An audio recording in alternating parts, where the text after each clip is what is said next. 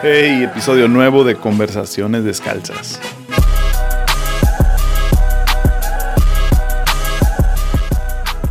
Qué bueno estar de regreso. Ah, esta conversación que vamos a, escuchar hoy la grabé en el 2019. ¿Te acuerdas del 2019? noviembre de 2019 y grabé esta conversación. Ya siento que hace décadas de esto.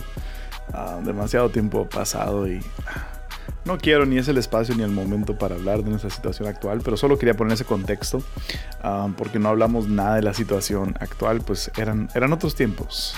Mejores tiempos, tiempos más tranquilos, tiempos previos a cuarentena y a coronavirus y a protestas y a violencia y a opresión y a desastres. Y eran otros tiempos.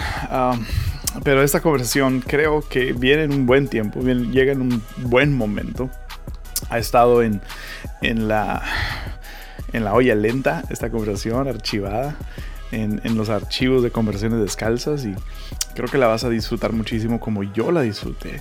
Ah, yo siempre he amado al pastor Marcos Richards, siempre lo he admirado, siempre ha sido un referente, siempre ha sido un ejemplo y poder conversar con él ah, solamente aumentó todo eso que ya sentía por él.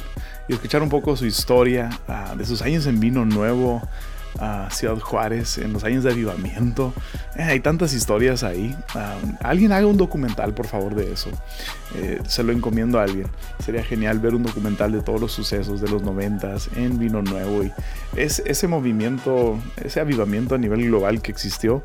Y tocamos un poco sobre eso, hablamos un poco de eso en esta conversación. Hablamos del nacimiento de Comunidad Olivo hablamos del mensaje de gracia que realmente caracteriza al pastor Marcos Richards. Y um, pensando en que se acerca el Día del Padre 2020, sería, pensé que sería bueno escuchar de un padre de la fe.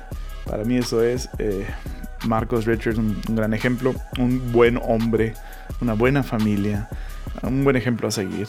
Y hey, espero que disfrutes esta conversación tanto como la disfruté yo.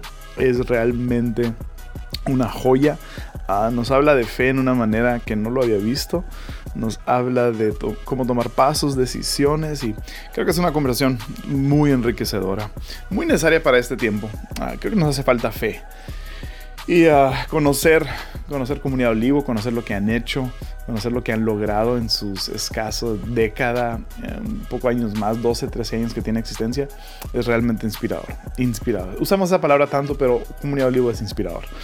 Ah, lo que han logrado y, me gusta decir que simple y sencillamente entrando al, al baño de las instalaciones de Comunidad Olivo, eh, recibes visión al ver lo que han logrado. Y uh, siempre digo el chiste que la plataforma de Comunidad Olivo, la plataforma que tienen física en sus instalaciones, es del tamaño de nuestro auditorio completo de Iglesia Ancla. Entonces yo, yo en, lugar de deprimirme me inspiro con ellos. En lugar, en lugar de convertirme en víctima, tomo inspiración, tomo ánimo para continuar adelante y Sé que vas a disfrutar esta conversación con Marcus Richards. Hey, ayúdanos a, continuar corriendo la voz de conversaciones. Gracias a todos los que postean, a todos los que suben uh, post de las conversaciones que han escuchado. Ah, usa el hashtag comunidad descalza, etiqueta conversaciones descalzas en Instagram. Ah, si pudieras tomarte el tiempo, significaría mucho para mí si le pudieras dar, ah, si le pudieras dar cinco estrellas o hey, las estrellas que quieras al podcast por medio de iTunes. dale, dale tu calificación. Si es una estrella la recibo, si es cinco la recibo mucho mejor. Pero si nos ayudarías con eso sería genial. Tenemos un poco de tiempo ahora en cuarentena y si pudieras tomarte unos minutos para darle una calificación a este podcast y alguna descripción de por qué te gusta, ayudaría mucho. Y eso nos ayuda para que más personas puedan escuchar y ser enriquecidos con este contenido. Los amo comunidad. Seguimos adelante. Pastor Marcos Richards. Conversaciones descalzas. Qué gusto, Esteban. Gracias. qué honor, qué honor. Yo amo los Richards, entonces, larga historia con los Richards. sí, no, pues igualmente te, queremos mucho, Esteban. Súper bien. Y eh, en, esta ocasión yo sí no me voy a quitar a los tenis porque está muy helado. O sea, sí, estamos en Juárez, en noviembre, no conviene no, hacerlo literal. No, no literal, no, pero sí, sí del corazón. Ah, está, está duro el frío aquí, este. Pero qué, qué, qué increíble estar por acá, pastor, y uh, poder charlar un poco. Gracias. No, hombre, con mucho gusto. de veras, aquí tienes tu casa. Do, eh, empezar directo, ¿no? ¿Dónde, uh, ¿Dónde naciste? ¿Y dónde creciste? Sí, porque son dos cosas. Ah, nací en El Paso, Texas, ah, pero mis, mis padres ya estaban viviendo desde hace varios años en la Sierra de Chihuahua, en un pueblito llamado La Junta, Chihuahua. Realmente solo vinieron al Paso para el parto. Eh, así que antes de que yo tenía conciencia de mí, ya estábamos en la Junta Chihuahua, que es donde crecí hasta casi cumplir ocho años de edad. ¿Y la, ah. que es un pueblo? ¿Es, un ejido? Sí, e, es un pueblo, unos 10 mil de ah, población, no es tan pequeñito, pero sigue siendo pueblo, como a una hora al sur de, de Cuauhtémoc, ah, que está como a una de la ciudad de Chihuahua, entonces... Está lejos. En fin.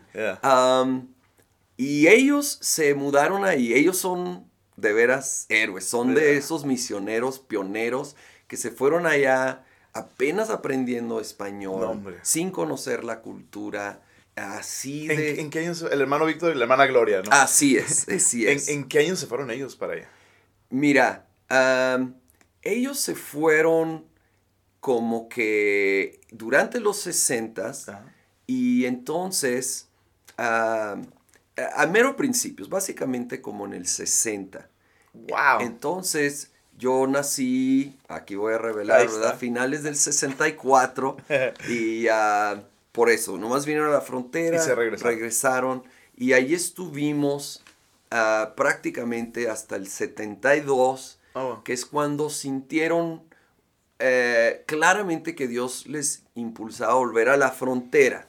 Frontera, me refiero al Paso Juárez sin saber a qué venían. De hecho, expresan que no estaban muy convencidos, pero sentían tan claro que era tiempo de volver ahí, aquí, tal vez por una transición, nada que sí era aquí donde Dios los tenía, en esta frontera del Paso Juárez.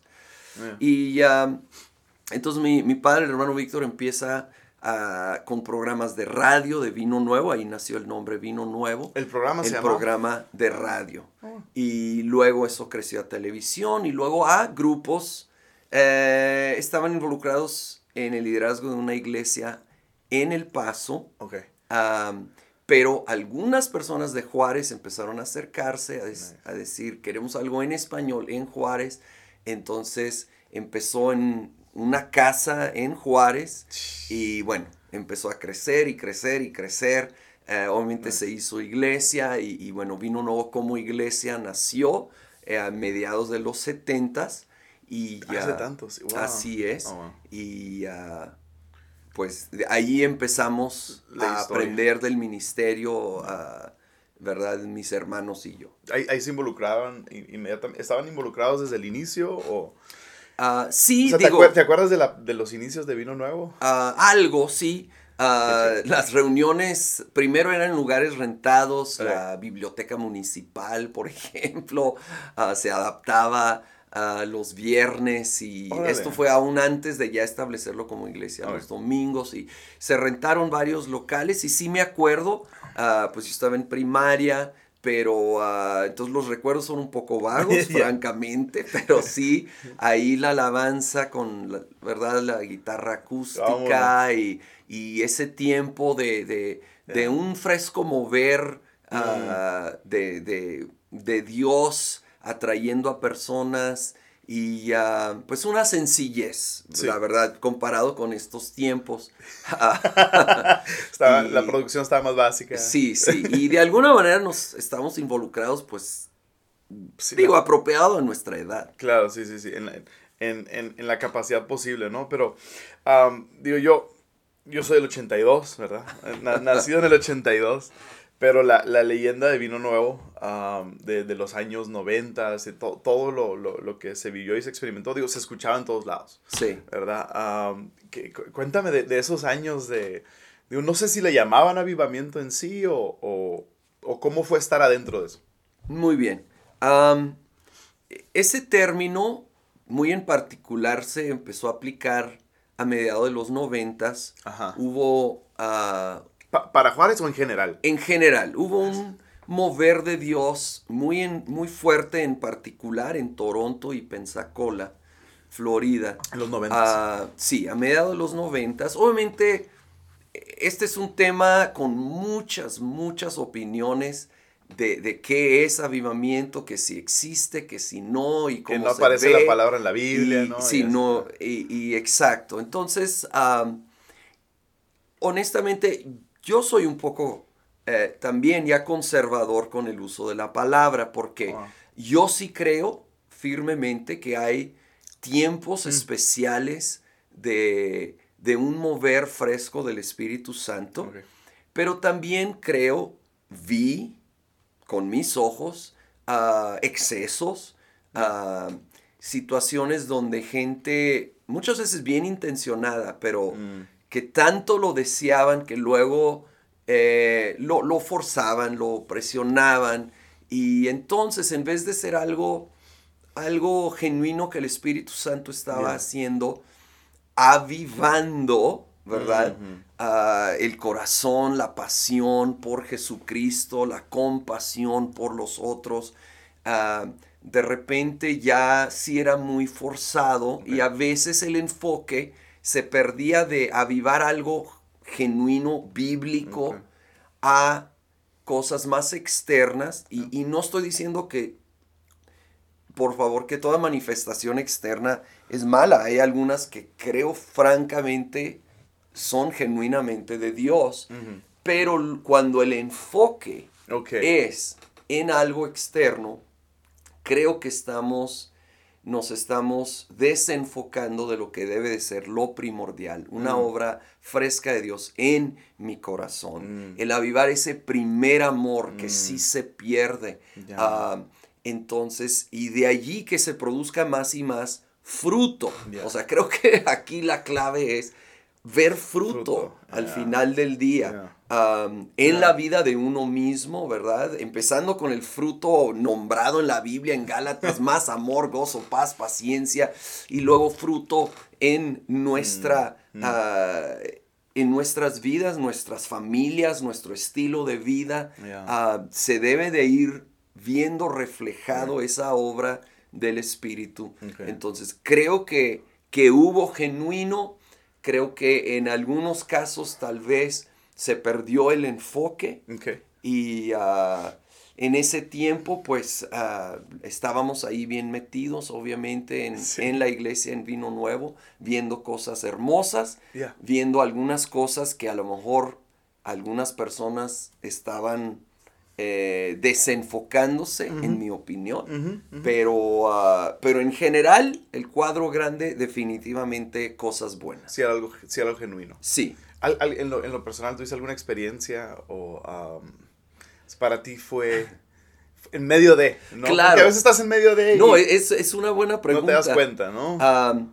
mira, yo soy una persona que realmente no recuerdo eh, alguna experiencia de una manifestación específica externa. Mi mamá, la hermana Gloria, igual. Yo creo que salimos con esa tendencia. Yo digo, eso, eso alguna vez se lo pregunté a tu hermano, a Cris. Sí. Igual. Igual. Pero sí reconozco momentos en, en mi corazón, en mi relación íntima con Dios, de sí sentir un aumento de, su presencia, de lo que Él estaba haciendo, ah, mm. moldeando, transformando. Eh, vaya, la obra que todos deseamos, que sí es totalmente bíblico, obviamente, que queremos. Entonces creo que a veces a lo mejor nos, eh, nos peleamos por términos ah. eh, que, que a lo mejor debemos de, decir, bueno, aun, si los llamamos diferentes cosas, hay cosas en común que todos queremos. Todos queremos más de la influencia del Espíritu. Mm. Porque algunos aún el decir quiero más del Espíritu Santo les inquieta porque ya tenemos al Espíritu Santo cuando recibimos a Jesucristo. Ah, y, y, creo que es importante recordar eso. Y creo que lo que debemos estar realmente buscando, y muchas veces yo digo, dame más de tu espíritu, pero a lo que me refiero es más de su influencia, más de su poder, más de su fruto mm. ah, en mi vida. Y mm. creo que cualquier diría, sí, eso sí necesitamos. Cuando, cantamos quiero más, ¿te refieres más influencia? que él tome más espacio. Exacto, más, control, de cada área de mi vida. Qué bueno ah, eh, como una aclaración.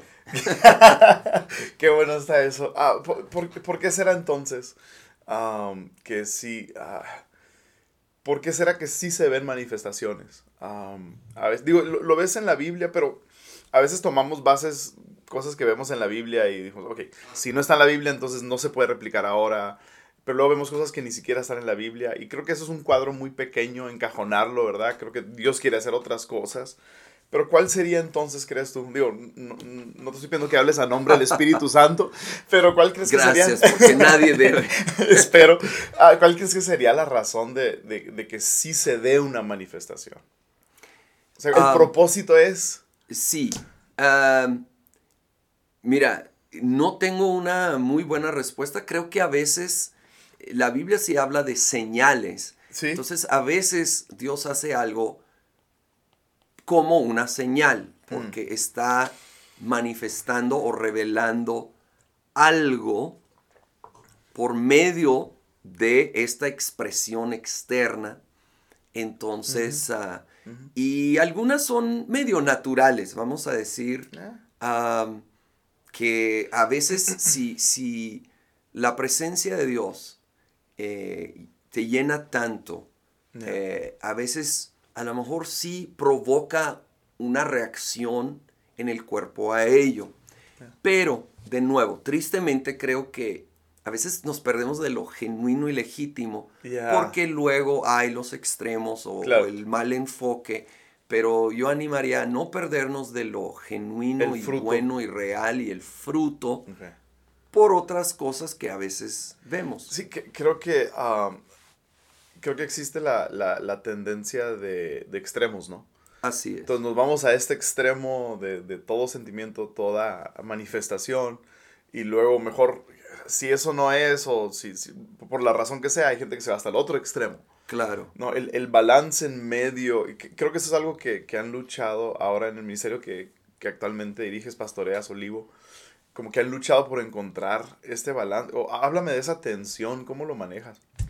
Um, nomás un comentario más. Cuando Jesús enseñó del Espíritu Santo, porque la instrucción más extensa la dio Jesús entre Juan 14 a Juan 16, él hace una declaración, el Espíritu me va a glorificar a mí, hablando Jesucristo. Mm. Creo que el fruto principal o central al final del día es que Jesucristo sea glorificado en mi vida. Eso, eso que, que yo siento o busco produzca cambios en mi vida que termina glorificando a Jesucristo. Y si eso no está sucediendo, bueno, a lo mejor no es algo eh, eh. O tan real o que vale tanto la pena, francamente.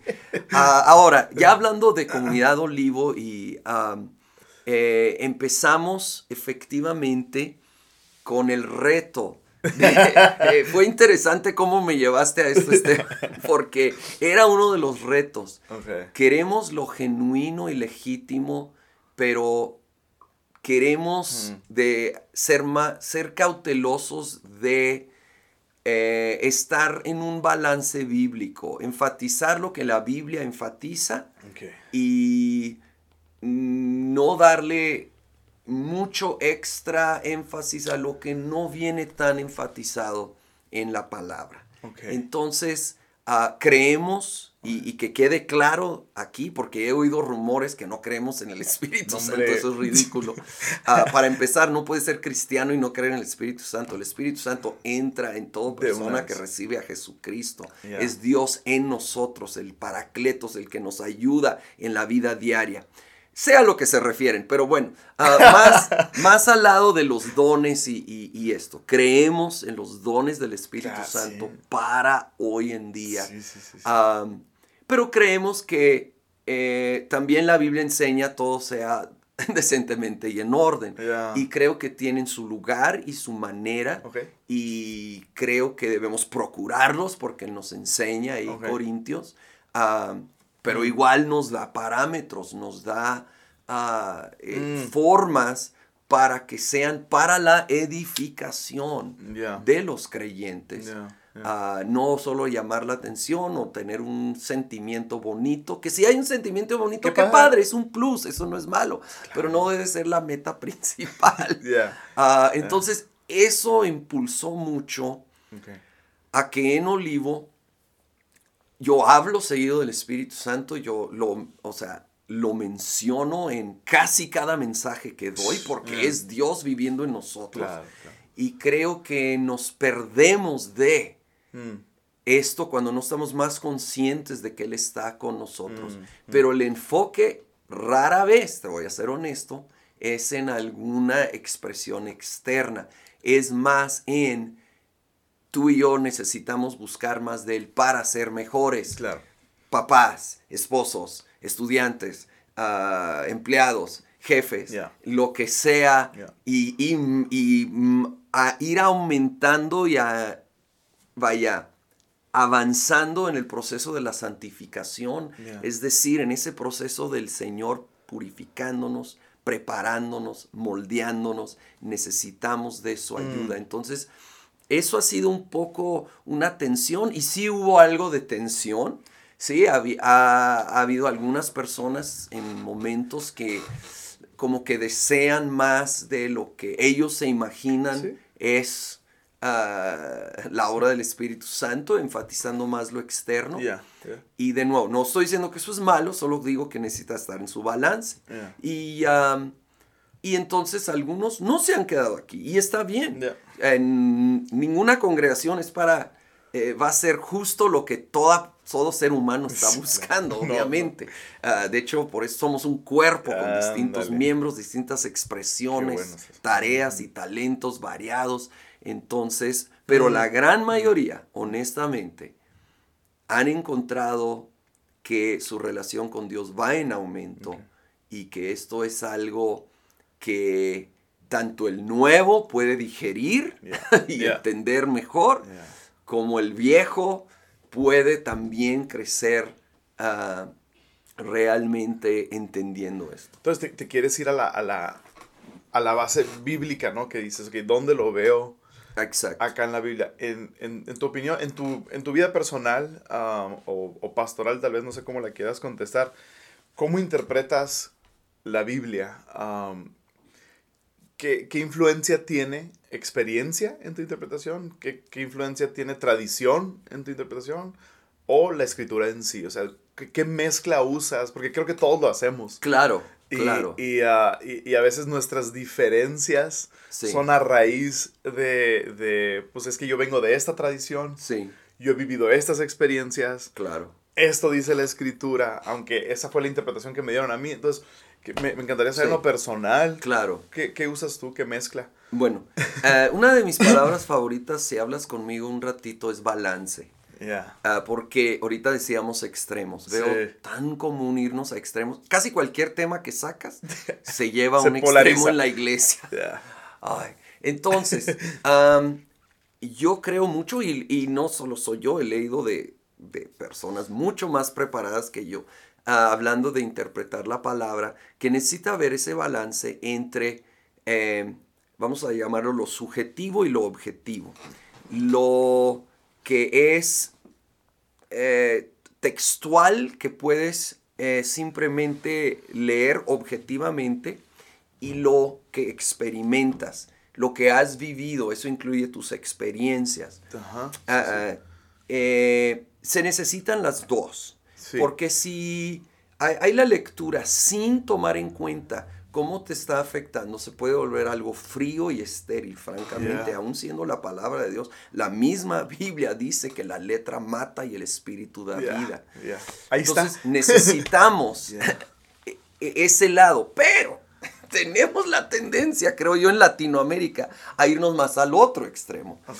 De que nos le ponemos mucho más en la balanza mis experiencias y mis emociones. y cómo lo veo o lo he aprendido o sentido aún yo y terminamos eh, pues realmente no dando una interpretación correcta de algunos pasajes porque obviamente no debe de estar basado mm. en mi emoción o mi experiencia. Mi experiencia y emoción va a enriquecer y ayudarme a entender mejor, pero la base tiene que ser lo objetivo, mm. escrito, que no va a variar ni cambiar en ningún lugar, en ninguna cultura, en ninguna etapa. pero, sí, existe este. Yo creo que todos leemos la Biblia con, con, con óptica. Sí. Inevitablemente. O sea, inevitable y creo que nos, nos, nos peleamos por cosas porque lo estamos viendo con todo este bagaje. Yo lo estoy leyendo con toda esta tradición y experiencia y, y, el otro también. Y entonces ahí es donde eh, existen estas diferencias, ¿no? Totalmente. Es inevitable que vemos a través del filtro de nuestras experiencias o aún emociones. Pero entonces tenemos que entrar sabiendo eso. Y pedir la ayuda del Espíritu Ahí está otra vez. Ahí está otra vez. Yo trato de pedir su ayuda cada vez que voy a leer la palabra para poder ver eh, ese mensaje sin eh, ya todo esto que, sin el filtro, no se puede al 100, pero por lo menos disminuirlo para captar su esencia, pero también decir, bueno, pero ahora cómo me afecta esto y no nomás dejarlo como una lectura. Eh, eh, esa es la palabra. Ahí, ahí, está creo que el paso clave, ¿no? O sea, este, este texto entonces, y para mí, ¿qué? Sí. ¿No? O sea, exacto. ¿y ahora qué? ¿no? O sea, se te lleva al otro paso. Ha habido algo en, en, en, la Biblia, me fascina el tema de la Biblia y últimamente, desde que tengo cuatro años siendo pastor principal y... Um, y me han hecho preguntas que nunca me han hecho como pastor de jóvenes, ¿no? O sea, es, es, es, mucho más fácil ser pastor de jóvenes. Ah, pero ah, entonces me he encontrado yo en, en, en, posiciones de, muchas veces decir no sé y muchas veces como que me, me anima eso a, a, ir a buscar y a, ¿qué creo yo? Y, me he dado cuenta yo en lo personal que muchas cosas de las que yo había adoptado era porque me las habían enseñado, pero yo no había llegado a esas conclusiones por mí solo y como que siento que todavía estoy en esa jornada, ¿no? Y, y ha sido interesante porque ha habido cosas que han ido cambiando en mi pensar de, de cosas de, de, hace a lo mejor 5 años o 10 años en cuanto a, ciertos textos, ¿no? Y sí. como que va evolucionando, no sé, ¿te, ha pasado, ¿le ha pasado algo así? Sí, definitivamente. creo que la palabra es viva y, y no, no quiere decir que cambia, que quede muy claro. La palabra es mm. eterna, pero su efecto en nuestra vida es viva. Ah. Entonces, nosotros sí vamos cambiando y vamos entendiendo mejor, aprendiendo mm, mejor, aplicando mejor. Ah, el tema de la gracia, para mí, eh, algo, otra cosa, aunque no preguntaste, lo voy a decir aquí en Comunidad Olivo, fue un radical factor cuando iniciamos. Ah. Y no es que no creía en la gracia antes, o sea, ah, ¿quién diría que dudaría que la salvación es por, gracia? Por favor, hay tantos versículos que lo afirman. Pero creo que hasta ahí llegamos, muchos. Mm. hasta, perdón, pero he oído a predicadores decir literalmente, gracia nos salva, pero ahora vamos a chambear. Oh Dios, qué Garrafal error. Entonces, ah, de hecho escribí un librito, Gracias sobre Gracia, precisamente de ir descubriendo ay, tantas escrituras que había leído muchas veces y cómo no las había captado y tan claro que, ah, de hecho, tal vez el resumen es en Gálatas 3, donde les, hasta les insulta, Gálatas torpes, ¿verdad? Si empezando Empezaste por la fe y fe es creer en la obra de Dios, es en su gracia activa en nuestras vidas. ¿Cómo vas a terminar ahora con obras, o con esfuerzos humanos, dice una versión? Y es tan común eso. Y me empecé a dar cuenta que sutilmente yo caía en eso y, a veces enseñaba eso, tal vez no deliberadamente, intencionalmente, pero sutilmente salía Ah, entonces empecé a cambiar mi mentalidad, a buscar de veras basarme en las escrituras más y más en este tema y enseñar mucho. Gracia, el favor inmerecido de Dios, mm. obviamente inicialmente es para salvarnos, pero luego es para mantenernos, es para impulsarnos a vivir la vida cristiana.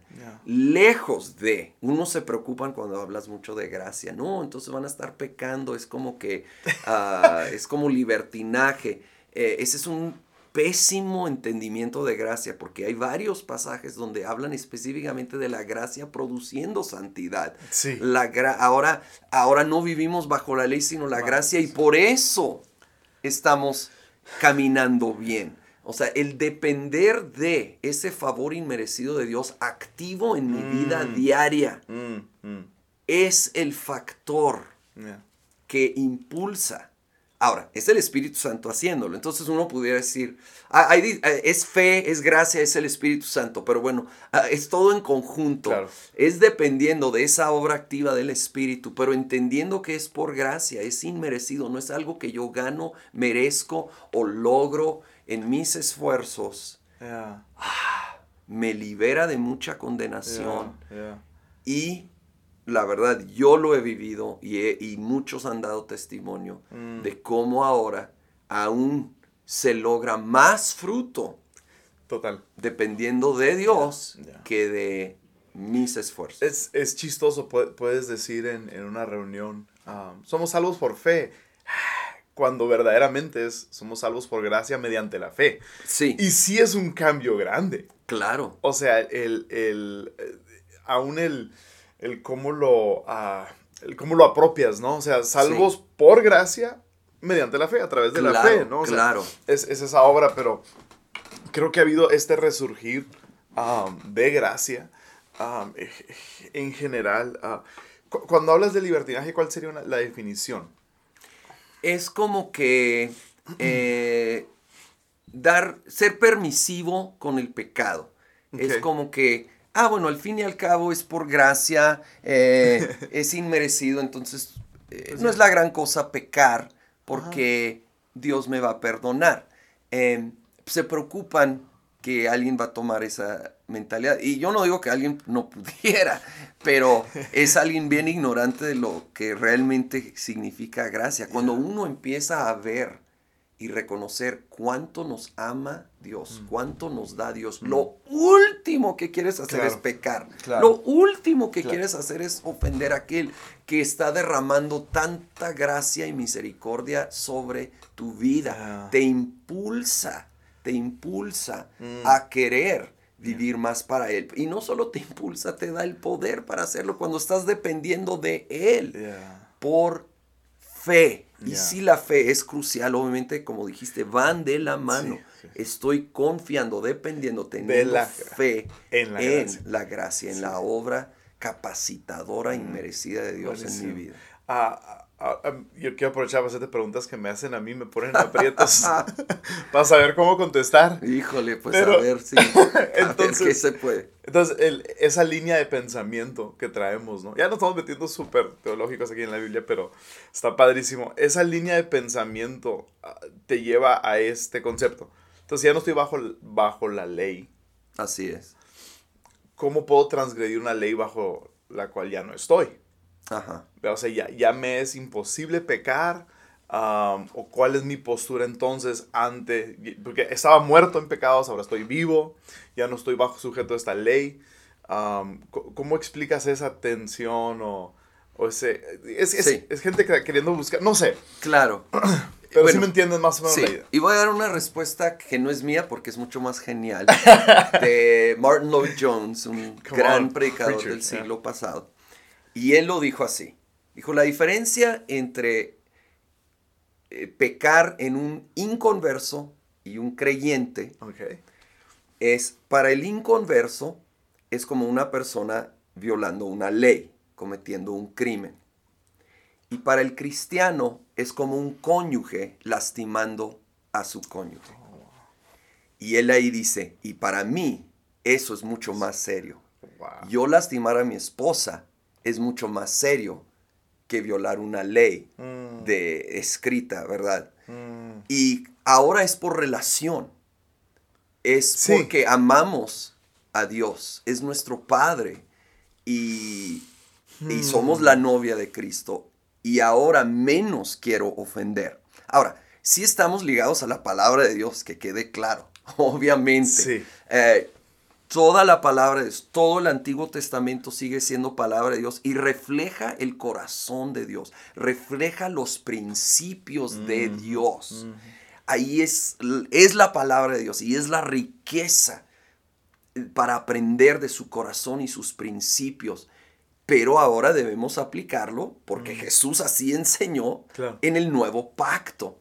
Y, y algo, eh, así como en mini resumen, ya que andamos profundos, ah, allí en, Mateo 5 Jesús creo que dio como que la esencia del nuevo pacto. Cuando mm. él dijo, dijo, tú leíste en la ley, no cometerás adulterio. Yo te digo que si codicias en tu corazón, es adulterio. Se te dijo o leíste, no eh, cometer asesinato, homicidio. Yo te digo, si odias en tu corazón, ya lo es. Entonces, ¿qué está diciendo? Eh, yo sé que estoy sobresimplificando hasta cierto punto, pero la ley en su gran mayoría era la expresión externa de ese corazón de Dios. Sigue siendo su corazón, pero Jesucristo dijo, vamos a llevarlo interno, al corazón. Ah. Ahí es donde tiene que haber el cambio.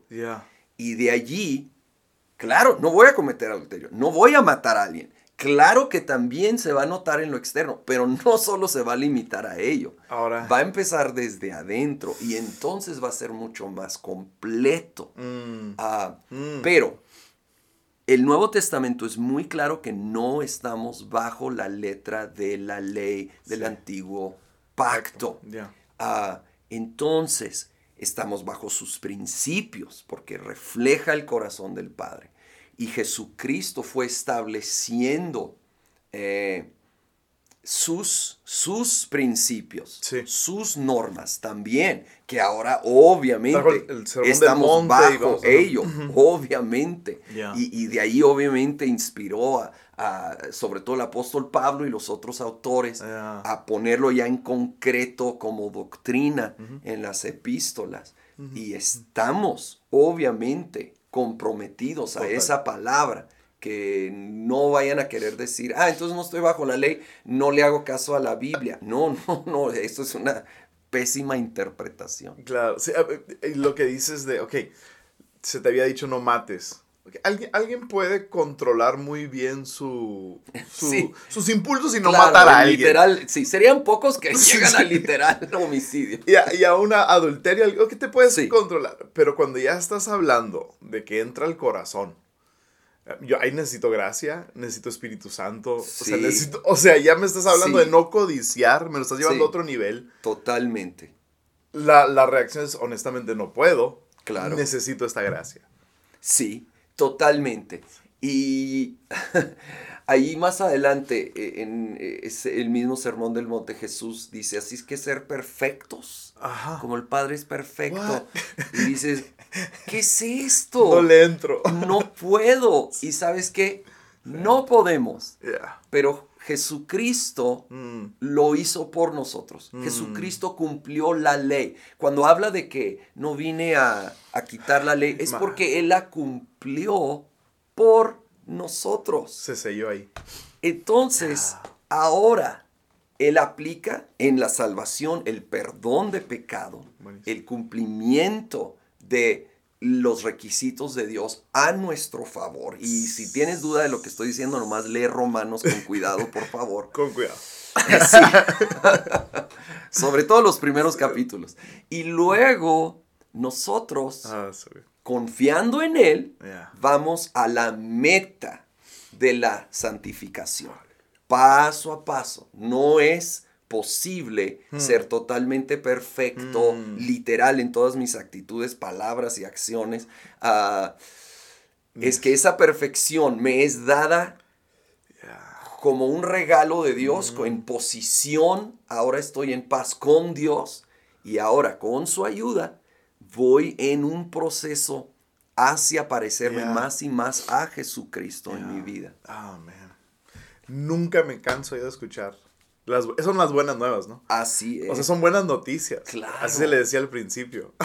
Correcto. oye, estos son buenas. Y nunca me, me, canso de escuchar el evangelio. o sea, es emocionante cada vez. Sí, es, son demasiado buenas. Que resuenan. Por eso algunos batallan porque son tan buenas que no, no, tiene que haber una cláusula. Yo tengo que hacer algo. Sí, sí, sí, sí.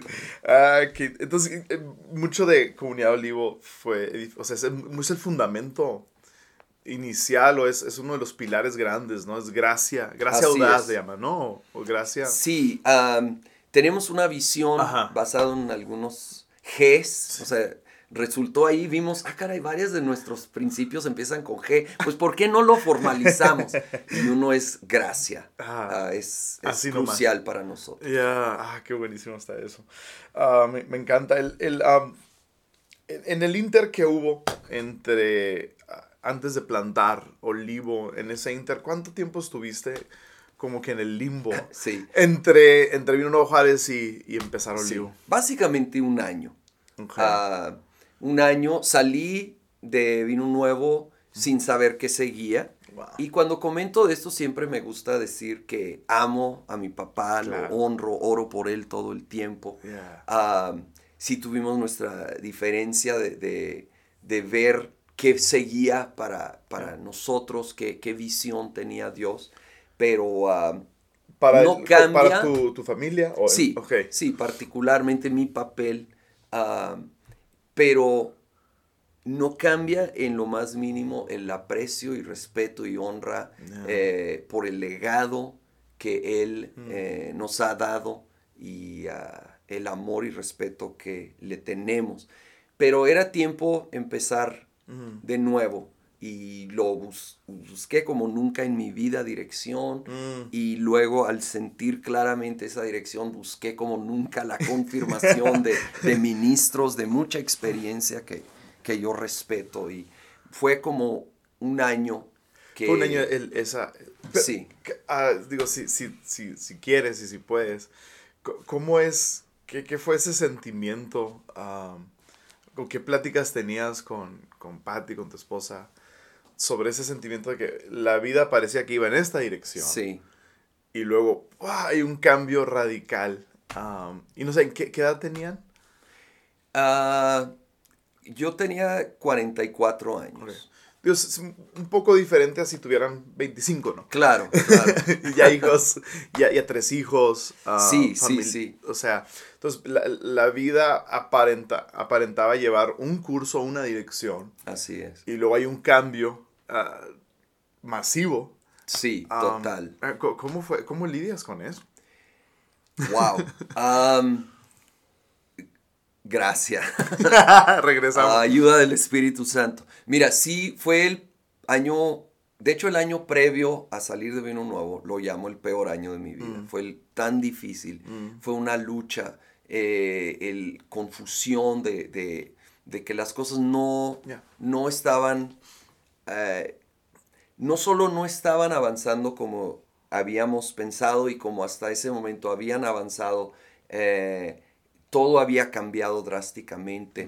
Y entonces empieza esta, primero duda, oración, bueno Señor, a lo mejor tienes otro plan, a lo mejor no entendí bien y te empiezas a cuestionar y dudar y de nuevo, mucha, mucha oración porque no quieres tomar una decisión tan importante a la ligera o por... Tan impulsiva. Sí, yo me decía mucho, yo no voy a decidir en base a mis sentimientos o circunstancias. Mm, mm. necesito una mm. voz de Dios, necesito una dirección de Dios, que, finalmente llegó, pero no voy a fingir que todo fue fácil, ah, fue doloroso, fue confuso, ah, de repente con mucha duda. Ah, y bueno, luego llega el momento que al fin siento paz. Es tiempo para un cambio. Es tiempo salir de vino nuevo. Lo quiero hacer bien, lo quiero hacer eh, en la mejor manera. Ah, señor, ¿y qué sigue? Silencio. ¿Y qué sigue? Y silencio, y silencio.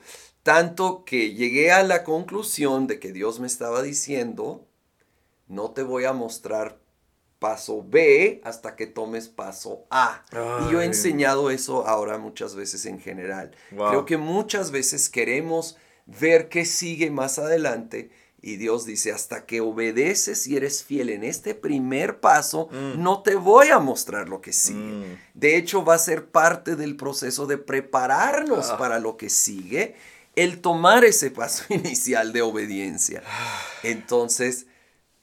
Y cuando te preguntan, ¿y qué sigue? ¿Quién Sí, no sabía y honestamente no sabía. No era el plan abrir iglesia en Ciudad Juárez. Y de hecho, Ciudad Juárez estaba en su peor momento, sí, la inseguridad, registrada oficialmente como la ciudad más violenta del mundo durante ese tiempo, del mundo entero. ocho homicidios diarios en promedio, continuos secuestros, robos armados, extorsión. ¿Había toque a veces, en, en ocasiones, eh, y aún si no oficial, extraoficial había, las calles se vaciaban cuando se oscurecía porque era tan inseguro. En medio de eso, ahora salimos, no tengo trabajo, no tengo claridad de dirección. Y todo en mí decía, vámonos pues de aquí. y la verdad lo consideré seriamente. Salir de Juárez. Salir de Juárez. O sea, les tocó escuchar balaceras y oh, todo. Oh, sí, sí, claro, claro. De El echarnos al piso en la casa por lo que se oía afuera. Pero Dios nos guardó increíblemente. y cada vez que, según yo, decidía, ya nos vamos, mm. oh, y venía una convicción tan clara, no aquí te tengo, aquí te voy a cuidar y, y no solo eso, pero este es tu lugar. Entonces oh, empecé a decir, bueno, si Dios quiere que nos quedemos en Juárez, entonces ¿qué vamos a hacer en Juárez? Claro. Y... Ah, ¿No, tuviste oportunidades, invitaciones? Sí, hubo un par, incluyendo una medio atractiva a Estados Unidos. Uh, entonces... Ahí era. la verdad, se veía muy atractivo y llamativo en ese momento. ¿A dónde? Si se puede ah, Fíjate que era abierto. Ah, tenía para escoger, así de, de en charola de plata. Entonces, a abrir alguna iglesia. En algún lugar. En español. En donde De alguna anglo y que había múltiples interesadas que, que yo nomás dijera, así. Así me la plantearon. Ah. Entonces, pues la carne decía, sí, señor. vámonos. Y, pero en oración, no. Era, no, este es tu lugar. Juárez. Por horrible que esté ahorita, así es, es tu lugar. Y entonces ya llegó el momento de decir, Dios sí quiere que abrir, quiere que se abra otra iglesia aquí en la ciudad. Y obviamente queremos hacerlo contacto, con sabiduría. Ah, pero más que uno trata de ser discreto, la voz corre y hay redes sociales y bueno, corrió la voz y, ha habido pues mucha respuesta. Y, Empezaron algo así con una locura, empezaron con reuniones de oración, ¿no? Tuvimos unas reuniones de oración muy cerradas con unos cuantos que ya no estaban en ninguna iglesia, que quede claro, pero de alguna manera insistían que yo era su pastor y entonces estuvimos reuniéndonos a orar, era cerrado, no se podía invitar a nadie, pero llegó esta clara convicción. Mm. Otra vez hablé con estos ministros de mucha experiencia y, el sentido unánime era, necesitas abrir. Hay muchas personas que ahorita no hayan casa. Eh, y lo que está viviendo la ciudad, ¿no? Y con lo que está viviendo la ciudad más. Entonces, con esa convicción, con esa paz de parte de Dios, abrimos ah, en el verano del 2009. ahorita, en el momento de esta entrevista, llevamos un poco más de 10 años. Y bueno, el fruto ha sido tal que creo que no hay duda que Dios ha respaldado y que fue de Dios y es de Dios. Y lo que sabemos es la gracia de Dios. Lo que se ha logrado no hay mérito alguno en nosotros. Dios decidió manifestar su gracia. Y para que no quedara duda alguna, lo hizo en Ciudad Juárez. o sea, para que no haya duda que Dios lo está haciendo. En Nazaret. Qué buenísimo. El, el, ¿Cuánta gente hubo el primer domingo? Mil personas. El primer domingo que abrimos, teníamos, habíamos rentado una papelería, el mostrador, si era grande, teníamos como 800 sillas pensamos que iban a llegar como 500 y llegaron la, lo doble. Y ya... Eso ha sido emocionante. Era emocionante y a la vez nos asustaba. Entonces en la junta después dije, mira, en parte es la novedad. Fue el primer domingo. Vaya la mitad. Corrió la voz. Ah, a ver, hasta el morbo, ¿verdad? La, el siguiente domingo ya se va a calmar. No, pues hubo hasta poquito más el siguiente domingo. y durante el tiempo de alabanza, en la segunda me llaman ahí aparte a un par de mis copastores, Milton Gibbs y Luis Ortiz. Leyenda. Y ya me dicen, Marcos, tienes que ver acá, es caótico, si viene protección civil nos van a clausurar, no puedes seguir así. Entonces, ya habíamos pensado, entonces subo y ese mismo domingo les digo, domingo próximo hay dos reuniones en este horario. No había tiempo de dar un tiempo de preparación. no, no, era la locura. No había ni, un diseño en la pantalla. No, no, no, no. si no oíste, ni modo. Es en estos dos horarios. Aquí te esperamos. Qué buenísimo, qué buenísimo. Qué increíble. ¿Cómo, lidiaste um, en todo el proceso de tomar la decisión y todo esto que dices, digo, sé que había consejo y todo eso, pero ¿cómo luchas con el tema de, honrar a, de honrar a tu padre? Sí.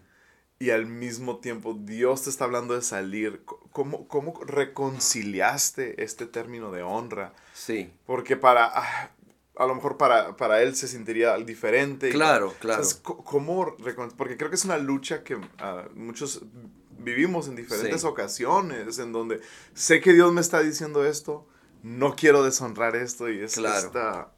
Sí, y, ah, y, había muchos que sintieron que no honré, pero eh, creo que si nos vamos eh, a lo que significa la palabra y aún mm. si lo aplicamos un poco, voy a dar un ejemplo, creo que nos puede dejar más en claro. Yo creo que a veces confundimos obediencia y honra y no son la misma cosa. Obediencia, pues es la acción de cumplir lo que se te dijo. Honra es una actitud, es una actitud de respeto. Ahora, el mejor ejemplo que yo tengo de esto es eh, un hijo soltero y la transición cuando se casa. Sí. Eh, él debe de obedecer a la autoridad de sus padres mientras vive bajo su techo, ¿verdad? Claro. Pero el día que se casa, la palabra es claro, dejas a padre y madre, te unes a mujeres, haces un nuevo núcleo. Mm, Sigues honrando. La honra es para toda la vida. la actitud de respeto debe de ser para toda la vida. Pero la obediencia se acaba. Ya si eh, tu padre dice, tienes que hacer esto, o imagínate los papás de tu, de tu esposa le dicen, tienes que hacer esto, ella sabe, perdón, pero ahora hay un nuevo, hay una nueva autoridad, hay un nuevo núcleo, hay un nuevo orden. Mm. Y ahora el esposo y la esposa crean ese nuevo hogar. Y la obediencia tiene su límite, la honra es para toda la vida. Entonces, aplicando eso a mi situación y tal vez ayuda a otros en sus situaciones, con la ayuda y mucha ayuda del Espíritu Santo, creo que logramos mantener una actitud de honra, de respeto. Mm. Pero era claro que ahora teníamos que decidir qué hacer, no en base al deseo de mi Padre, terrenal, sino celestial. Ah ahora lo que era nuestra convicción que Dios nos estaba llamando a hacer, mm. necesitábamos mm. hacer eso, pero procurando hacerlo con una actitud de honra. Masterclass. Masterclass. Es que es bien fácil confundir y, uh, y aún como, como líder o como papá, lo confunde también. O sea, confundes honra con obediencia. Aún desde la posición desde un papá, si me estás desobedeciendo, me estás deshonrando. ¿Verdad? Y entonces creo que es esa línea bien delgada, nunca lo había escuchado, sí está. Uh, creo que ayuda mucho para poner... Es un buen filtro. Sí. Sí. Sí. Y sé que puede haber unos casos donde es medio gris. Ajá. Y, y no tan blanco y negro como estoy planteando, pero creo que es una base. Y como dijiste, un filtro que nos puede ayudar a procesar y evaluar el caso. Entonces, con, todo esto y plantan, empiezan, olivo. Uh, ¿cuál, ¿Cuáles fueron las mejores o la mejor decisión que tomaste ese primer año de, de olivo? O algo que, que, que, hayas dicho, ah, esto nos resultó mucho fruto. O... Ah, nunca me habían preguntado específicamente así. yo creo que una cosa, y no solo voy a decir esto porque ya lo desarrollé, era enfatizar gracia. Era ayudar a nuestra gente a librarse de una tendencia que creo con la cual crece, voy a decirlo medio fuerte, casi todo ser humano. Mm. Y está muy marcado en Latinoamérica aún más.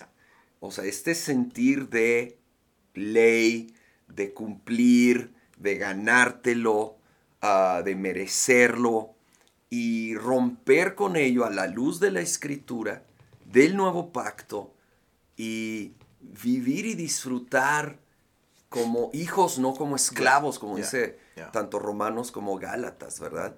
Ah, entonces, el poder, mi primera serie fue sobre ah, gracia, eh. ah, el enfatizar eso, y no solo enfatizarlo como doctrina, pero en el trato con la gente, porque mm, ahí te va. Mm. Porque una cosa es la doctrina y otra cosa es ahora en el trato con las personas.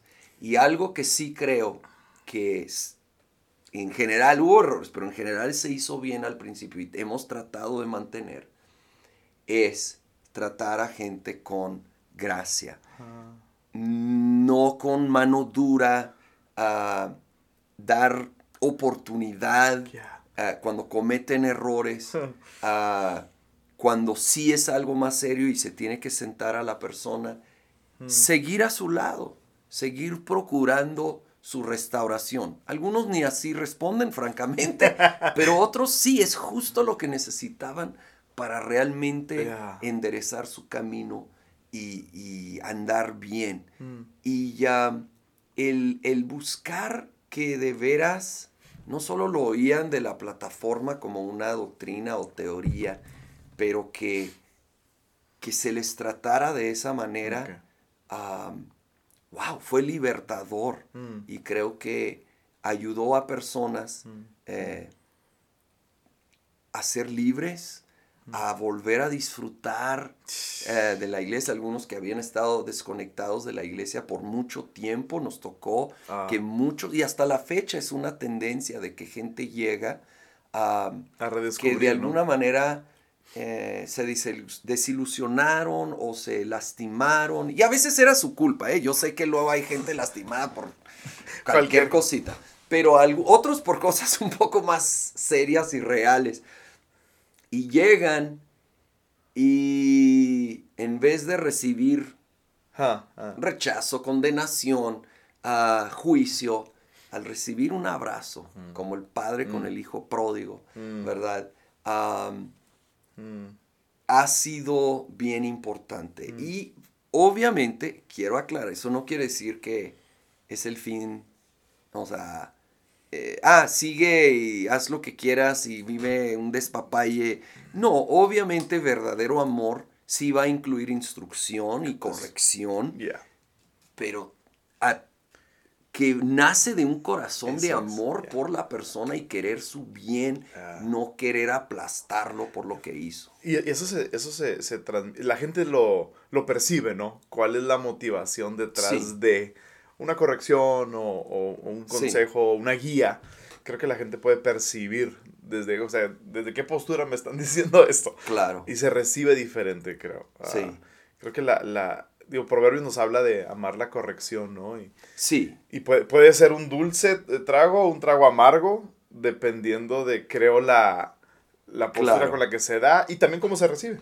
Sí, sí, y, que quede claro, sí es necesario. Estamos en un mundo caído y está la vieja naturaleza ahí activa en todos nosotros. Necesitamos, obviamente, sabiduría y corrección e instrucción.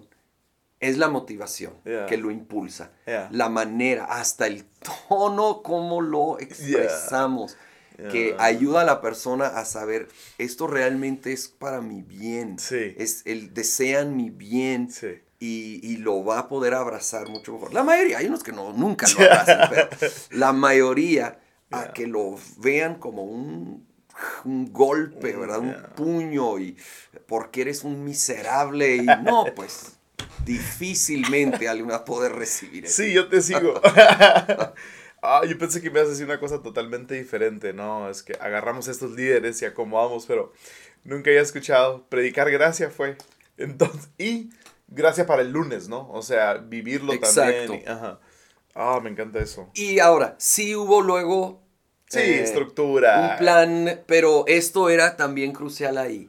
Les estuvimos, sí, insistiendo y uh, bromeaban, decir, porque dicen que yo soy así muy tranquilo y todo, pero decían, si quieres ver a Marcos enojado, maltrata a alguien de la iglesia. Y ahí sí. Oye, está buenísimo eso. A eso sí me vas a ver en otro tono. Porque si yo como cabeza no maltrato, yo no voy a permitir que gente luego en el liderazgo tomen esa postura. ¡Wow! Qué buenísimo está eso. maltrata a alguien. wow, entonces, eh, ¿cuál fue ¿Qué fue la primera persona que, ah, o qué posición fue la primera que contrataron? Tuvimos una situación muy, muy fuera de lo común. Sí, ah, a lo mejor no le ayuda a un plantador de iglesia eso, sí, pero... sí, es que cuando, ay, me, casi me da cosa decir, hubo mil personas el primer domingo. Obviamente eso no es normal ni natural, ni sé si era tan saludable, pero así sucedió. El caso es de que había este pequeño grupo de amigos que todos con experiencia en el ministerio. Que ya habían trabajado contigo, ¿no? Sí, entonces básicamente dijimos, pues yo les dije, digo, sí, sí me tocaba hacer cabeza, pero dije, pues si quieren entrarle, va a ser, sí, va a ser tipo un equipo pastoral, pero vamos a hacer de todo. Órale. Y todavía no hay certeza de ningún salario, ah, de ningún sueldo, porque no sabemos cómo a despegar, qué tan rápido. Pero ya, ya, existe la necesidad. Pero creemos que va a haber una fuerte respuesta, no sabemos qué tan fuerte. Y vamos a necesitar poder atender a la gente rápidamente. Entonces, curiosamente, fue equipo pastoral, una secretaria, y luego, y esta es una historia. eso es de entrada. Sí, y una persona de limpieza y mantenimiento. Ok que es una historia increíble, fue el primer convertido en Olivo. y sigues aquí como el encargado de nuestro equipo de mantenimiento. Él llegó un día, todavía ni habíamos abierto, pero se estaban haciendo ahí unos arreglos al local, vio de alguna manera, entonces entró, eh, no era cristiano, pero tenía un corazón así muy noble, para ayudar. Dijo, ah, están preparando una iglesia. Yo les echo la mano, gratis, así de voluntario. Resultó súper hábil. Dijimos, wow, este cuate ayudó a levantar paredes de tabla roca y todo. Uy, este sería genial aquí. Pues en la primera reunión pasa al frente a recibir a Jesús en una manera genuina, porque tú sabes, a veces Sí, sí, sí, sí. Y dijimos, contratado. y es algo contratado. y sigue hasta la fecha. Sí, sí. Aquí, más de 10 años después.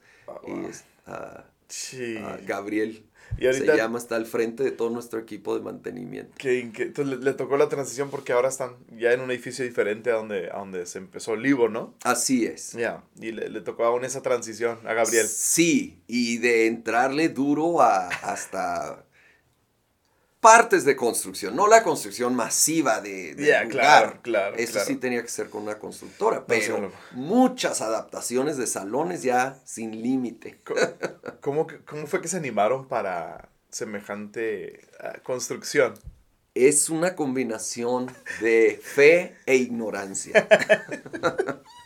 Creo que sí había fe. Y Dios dio un don de fe más allá de veras, de lo que teníamos. ¿Pero lo, veías? Pero también hubo ceguera. Dios me hizo ignorante en qué me estaba metiendo. O sea, básicamente, pues veíamos el crecimiento en el local que estábamos rentando, era insuficiente, aún con múltiples reuniones y no había estacionamiento. Y ah, pues empezamos a buscar mm. eh, y bueno, hallamos este terreno. Eh, después de, estoy dando la versión corta obviamente porque de otras opciones y que no se armaron y todo entonces, en mí había este sentir de hacerlo en grande, de buscar un terreno grande. Aquí son. Construir. Uh, ¿Verdad? Son uh, siete hectáreas.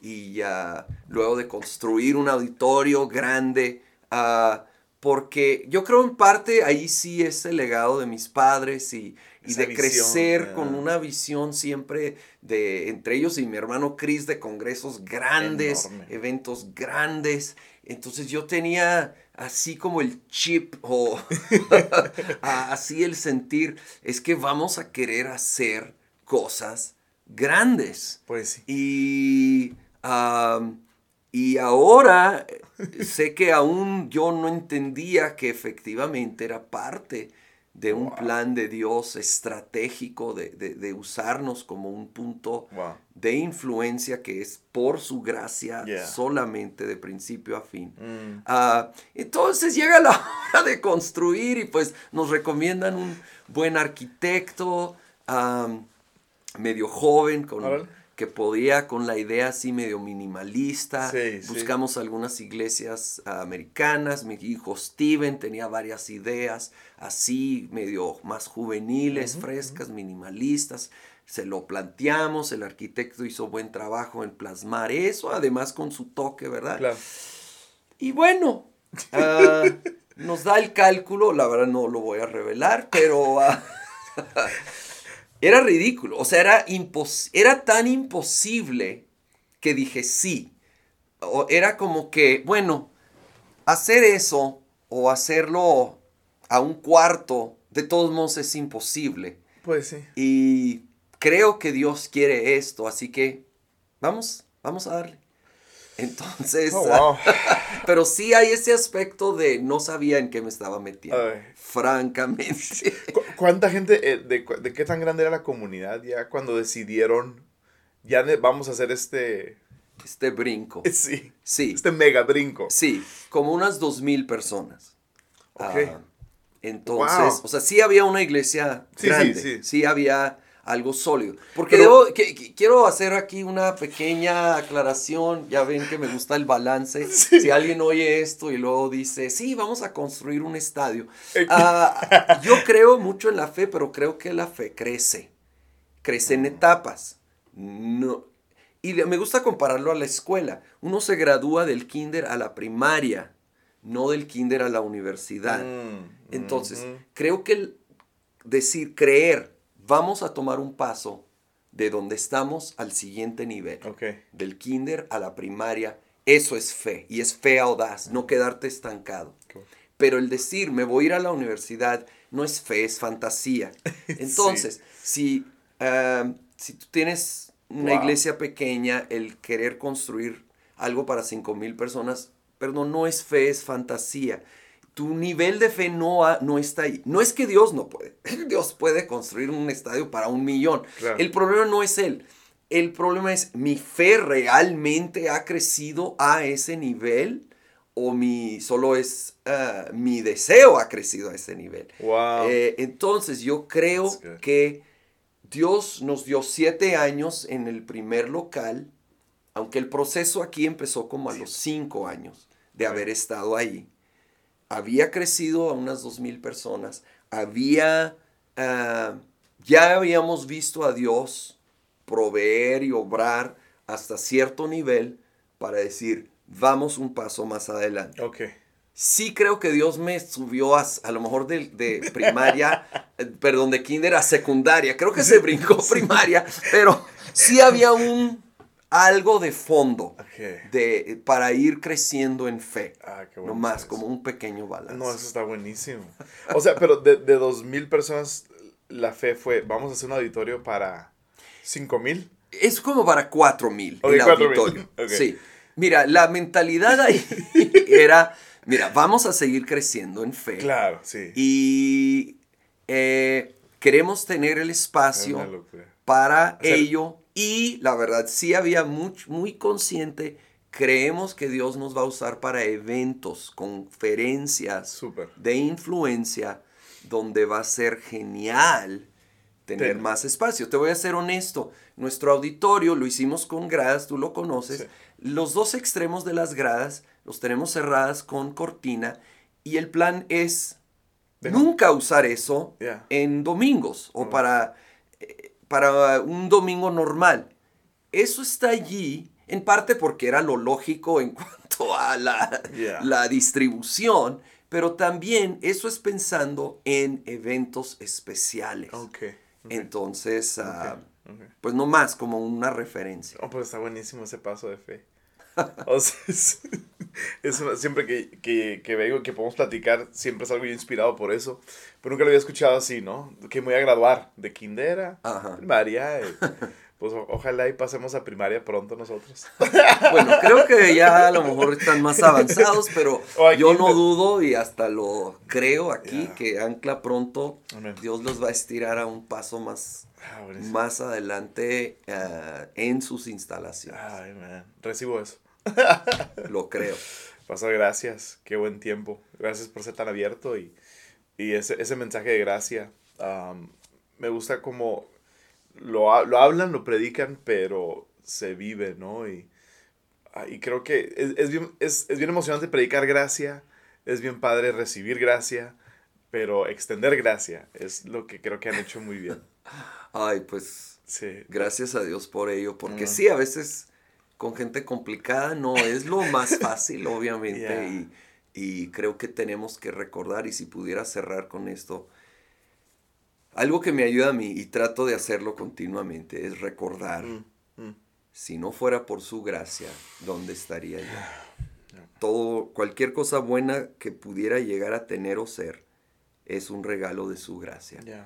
Y al recordar eso me va a ayudar mucho a extender gracia a otros que igual que yo no lo merecen. Con eso. Muchas gracias. Sale.